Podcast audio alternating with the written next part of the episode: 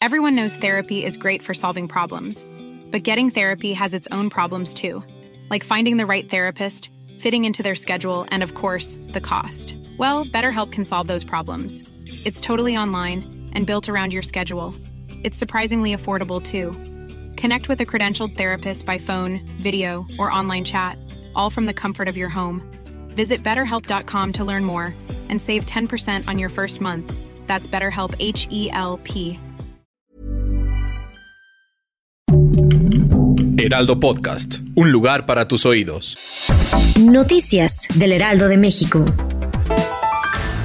El metro informó que personal de transportación y seguridad institucional coordinaron el desalojo de los usuarios en la estación Barranca del Muerto de la línea 7, luego de que se registrara presencia de humo en el sitio. Aparentemente por un cortocircuito, indicó el personal del área jurídica del metro que dio aviso a la Fiscalía General de Justicia para que realice las investigaciones correspondientes.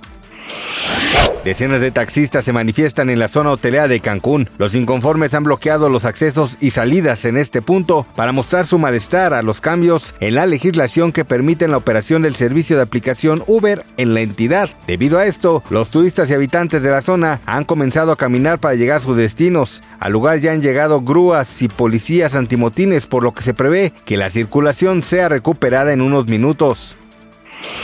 Sergio Villarreal Barragán, alias El Grande, fue el primer testigo de la Fiscalía de Estados Unidos en contra de Genaro García Luna. En su primera intervención en el llamado juicio del siglo, lo acusó de recibir sobornos para el cártel de Sinaloa y señaló que lo vio en varias reuniones, pues él mismo era el encargado de dar los sobornos. El Grande señaló que el principal encargado de pagar los sobornos al exsecretario de Seguridad Pública era el mismo Arturo Beltrán Leiva, aunque admitió que él también estuvo presente en varios de los pagos, los cuales tuvieron lugar entre 2001 hasta 2008.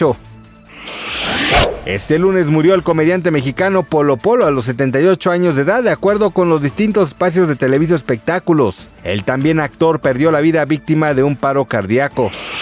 Gracias por escucharnos, les informó José Alberto García. Noticias del Heraldo de México.